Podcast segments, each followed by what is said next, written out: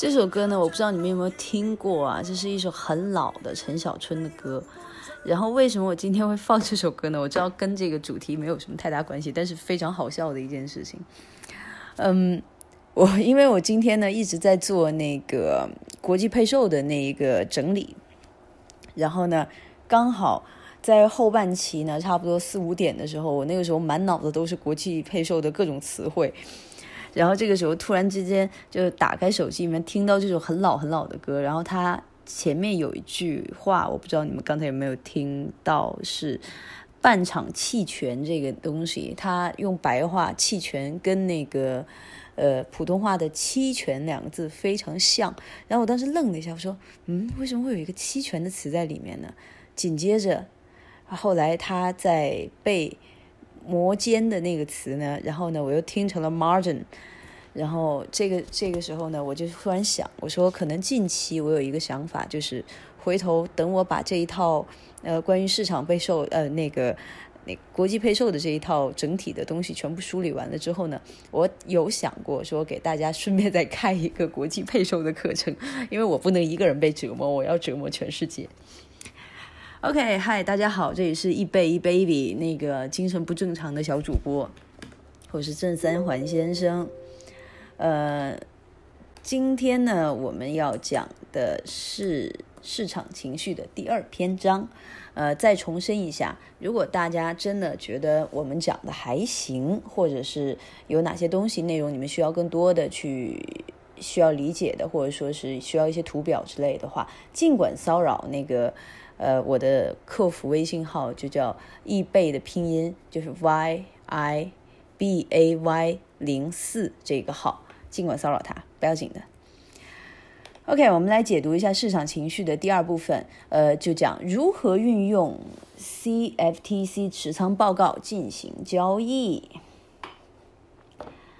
嗯，由于 CFTC 的持仓报告呢每周会公布一次，所以呢该报告作为衡量情绪、市场情绪的一个指标，对于长线交易者来说可能是更有用的。那么你这时候可能会问，我该如何将报告中这么多的数据内容转化成衡量市场信心的指标，来帮助我在交易中获利呢？使用 EFTC 的持仓报告指导交易的一种方法，是在找到极端状态下。的净多头或净空头，那么如果净多头或净空头出现了极端的情况，那么这可能是暗示市场的走势即将出现逆转。因为如果市场上所有的人都在做多某一货币，那么还有谁会去买它呢？对不对？没有人啊。而市场上每一个人呢都在做空某一货币，那么谁将会是下一个做空的人呢？那答案还是说没有。打一个类似的比方，就假设你今天开车进了一条死胡同，你明明知道你继续没法往下开了，那你唯一能做的就是把车倒回去。所以呢，我们来看一下欧元对美元呃的这个日均图。呃，在上半节呢，我们能看到的是欧元对美元现货趋走势的一个趋势。那么与此同时呢，在下半图呢，我们可以看到欧元期货多头和空头的一个变动的情况。那么这一个变动情况分成三大类。OK，交易商商业交易者，还有大型非商业交易者，还有小型非商业交易者。那我们这个时候忽略商业头寸，因为这些头寸主要是用于做对冲的，而小型零售者呢，也不是我们要关注的重点。那么我们来看一下，从二零零八年中开始，欧元对美元发生了什么样的事情？OK，正如你所看到的，从七月到九月，欧元对美元稳步下跌。随着非商业交易者的所持有的空头的头寸增加，欧元对美元出现了走低。而在九月中旬，欧元对美元的净空头头寸达到了四五点六五零口的一个极端水平。那么不久之后呢，交易者就开始买入欧元期货。与此同时，欧元对美元有一二一点二四零零零附近的一个水平位快速上涨到一点四七零零零附近的这样的一个水平。那么随后一年呢，欧元的期货头寸逐渐由净空头转为净多头，如市场所预期的，欧元对美元那么最终会触及到一点五幺零零的一个高位。那么在二零零九年十月份的早期。欧元期货净多头创造出了五五一点零零零的极端高位，那么随后这一走势出现了一个扭转，不久之后呢，那么欧元对美元就开始下跌了。呃，是不是很神奇？那仅仅我们只是把 CFTC 的持仓报告作为交易的指标，那么你这个时候已经抓住了2008年十月到2009年一月，以及2009年的一月到2009年十一月这两大波的市场行情。所以呢，第一端的呃第一次的极端头寸呢，出现在2009年的九月中旬。如果你看到了投机性的交易者。净空头头寸处于极端的水平，你可能已经在一点二三零零附近的时候买入了欧元兑美元，那么这个就会让你未来的数个月内净盈利将近两千点，想想都觉得刺激。我前段时间听到我们一个朋友跟我讲说，那个他在一个月，呃，不对，是两个半月里面，两个月零二十天里面，他做交易。翻了十五倍，我当时听到之后，我非常的震惊。但是想想，嗯，他们这个亏损回撤的这个风险值也是非常非常高的，所以心里面就平复了很多。那么，仅仅呢，你是用了 CFTC 的一个持仓报告作为研究市场情绪转向的一个指标，那么你抓住了这两波大的市场行情，那么你累计收益将是三千五百点，对吧？那么，如何从 COT 的报告中识别出顶部和底部呢？呃，理想的做多或做空的时机来自于市场情绪处于一个极端的情绪状态之中。那么，如果你注意到上节我们说的那个投机者和套期保持者发出的这个相反的信号，那当市场正在筑底的时候，呃，套期保持者就选入了选择了买入。那由于价格继续走低，那么投机者就选择了卖出。那我们再看一下欧元对美元的一个日图。当市场朝着顶部运行的时候，套期保持者开始看跌；当市场价格开始攀升的时候，那么投机者继续看多。结果就是呢，投机性的头寸指示了趋势的一个方向，而商业性的头寸呢，可能发出了反转的信号。如果套期保持者持续增加他们所持有的多头头寸，而投机者增加他们的空头头寸，那么市场底部很快就会形成。如果套期保持者持续增加空头头寸，而投机者持续增加多头头寸，市场的顶部则很有可能就会很快形成。当然了，那市场情绪具体在什么时候会达到一个极端的一个状态，这个是谁都难以确定的。所以呢，在市场趋势出现转向之前，最好是啥都不要做。嗯，可以这么说，投机者他们跟随着市场的趋势，他们可以抓住绝大多数市场行情，但是呢，对市场趋势的转折点判断呢，往往嗯，大多数吧都是错误的。那么另外一方面呢，商业交易者会错过绝大多数的一个趋势，但他们可以把握住市场走势出现扭转的一个时机。那么，在市场情绪达到一个极端状态之前，我们最好呢还是跟随着投机者的方向。那么，基本的规则呢，就是每一次市场的顶部或底部都伴随着市场情绪达到了一个极端的水平。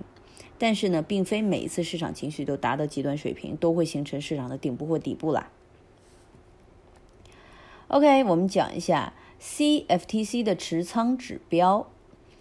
使用 CFTC 的持仓报告来识别市场上潜在的一个反转行情呢是非常有效的。不过有一个问题，就是我们不能简单的凭借打印出来的 CFTC 的一个报告来判断，说嘿，看起来市场已经处于一个极端状况喽。所以确定市场的极端状况是一件很困难的事情，因为净多头和净空头并不总是相关的。那么五年前的极端水平可不能不意味着今年也是一个极端水平。那么这时候我们应该。如何处理这个问题呢？现在你想要做的是创建一个指标，那么这个指标可以帮助你来衡量是否市场处于一个极端水平。以下我们就会分成几步来教你如何创建该指数。首先呢，你要确定覆盖的时间周期，指数中。输入的参数越多，我们获得的市场情绪的极端信号也就越少。但是信号呢，却更为可靠。那么输入的参数越少，所获得的市场情绪极端的信号就越多，但是信号的可信度呢就会打折扣啦。第二呢，就是计算出每周大型投资者和商业交易者的持仓差。呃，这个公式就是这样子的，嗯，持仓差等于大型投投机者的净头寸减去商业交易者的净头寸。你们用心感受一下这句话：持仓差等于大型投机者的净头寸减去商业交易者的净头寸。OK，attention。如果大型投机者呢持有极端多头，那么这可能意味着商业交易者持有极端空头，那么计算出来的指数将会为正。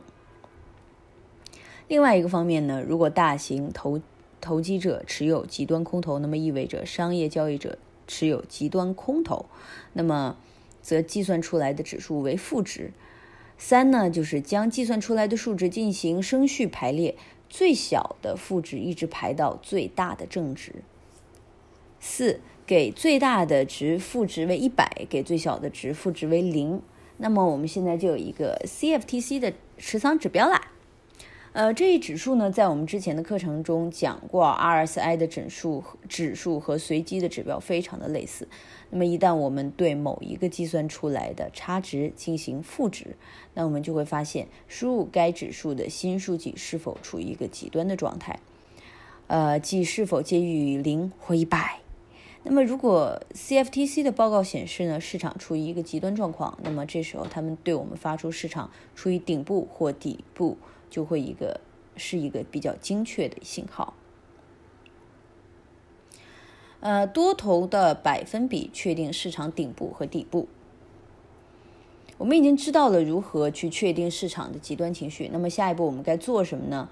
再明确说一下，并非每一次市场出现极端的情绪都会意味着市场会形成顶部或底部，所以我们需要一个更加精确的指标，计算投机。性多头或空头的百分比将会更有利于我们的测量市场是处于一个底部还是处于一个顶部。我们这时候应该如何操作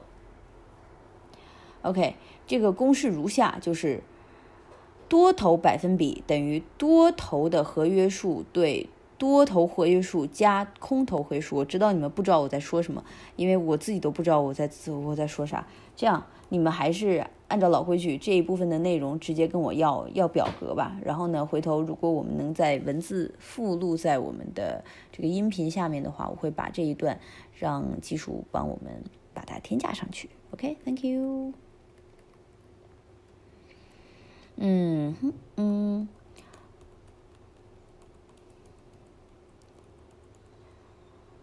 OK，那我们总结一下市场的情绪吧。研究呢，CFTC 的持仓报告是确定市场情绪的方法之一，对吧？那么你一想到这个上千点的趋势行情，是不是让你觉得特别兴奋呢？但是在我们基于 CFTC 的报告分析进行交易之前，请牢记，这一状况仅仅是报告显示出市场出现完美的反转信号的时候。呃，那我们最好先找出来为什么反转会在这个当下可能会发生的原因。是经济蓬勃发展，还是属于衰呃衰落的一个中期呢？所以呢，你要记住，CFTC 的持仓报告所衡量的是一段时间具体时间内交易者的市场情绪，和你交易工具箱它的任何工具一样，利用 CFTC 报告作为交易指标，并不总会显示出市场的反转。所以呢，首先希望大家多研究研究报告。以便形成自己对报告的一个信息的判断，呃，还有哪些是有用的，哪些是没用的，呃，其次呢，就是当大家每次就是一脸懵叉的时候，不知道该自己如何去运用这些我们讲到的工具，毕竟我们不是专业的操盘手，我们也没有那么多时间和精力去研究这些东西。谨记我一句话：选择好你喜欢的跟单的这个操盘手。大胆的去下单，直接跟摊，然后设好你的回车线，这样是最省事儿的。因为我就是这么干的。当我特别懒的时候，我就直接设一个跟单，我就瞄着我们这个信号源里面，因为我们有十几个信号源，最近要增加两个，我就会瞄着这些信号源研究一下，嗯，哪一个最近的收益比较稳定，啊，回车又特别小，然后呢，我可以把我的这里面，就好比说它有一个。呃我有一个账户嘛，那我可以跟三四个，我可以小资金，假设几千美金的，我就跟一个那个风险比较高的、收益也非常高的一个人。那么，呃，大资金呢，几万的美金的这种大一点的资金呢，我就会选择一个，首先大资金它资金量是匹配的，呃，然后呢再选择我可以去跟随它的时候呢，这样子它的稳定性就会更好。那么这种稳定性好的，我可能会选两到三个，然后呢，呃，风险大但是盈利率概率也很大的这一种呢，那我也会选择小的，也会选择一到两个配在我的这个资产配置里面，这个是最简单的方法。所以不要听我在这里给你们讲解这些工具啊之类的，为什么呢？因为我自己都不太会用，我觉得特别复杂。我这种东西，我一般都是甩给我们另外一个那个另外一个好兄弟，我都会让他去帮我去看这些分析报告，然后让他看完了之后再讲给我，特别坏。所以我们总结一下，作为一个交易者，首先对市场情绪的判断是我们的工作之一。那么衡量市场极端情绪的途径之一呢，是 CFTC 的一个持仓报告。然后呢，通过三大类的交易者，那商业交易者、非商业交易者，还有零售交易者的活动的理解，我们能够在市场的顶部或底部找到一个合适的入场点位。呃，还有就是记住，每一次市场的顶破底部出现，都会伴伴随着一个极端情绪。但是呢，并非所有的市场极端情绪的出现都意味着市场的顶部或底部的一个形成。嗯，大概这一期的内容就是这样了。还是告诉大家如何偷懒啊？那个，首先呢，呃，如果你们想看那个，呃，想看就是这些图表的话，你就直接跟小客服要一下。那小客服的微信呢是 y i b a y 零四，大家去搜这个就可以啦。OK，我尽量把它备注在里面，因为我发现很多人找不到我。呃，再说一下。CFTC 是什么？CFTC 是美国商品期货交易委员会，它出的这个指标。OK，拜拜。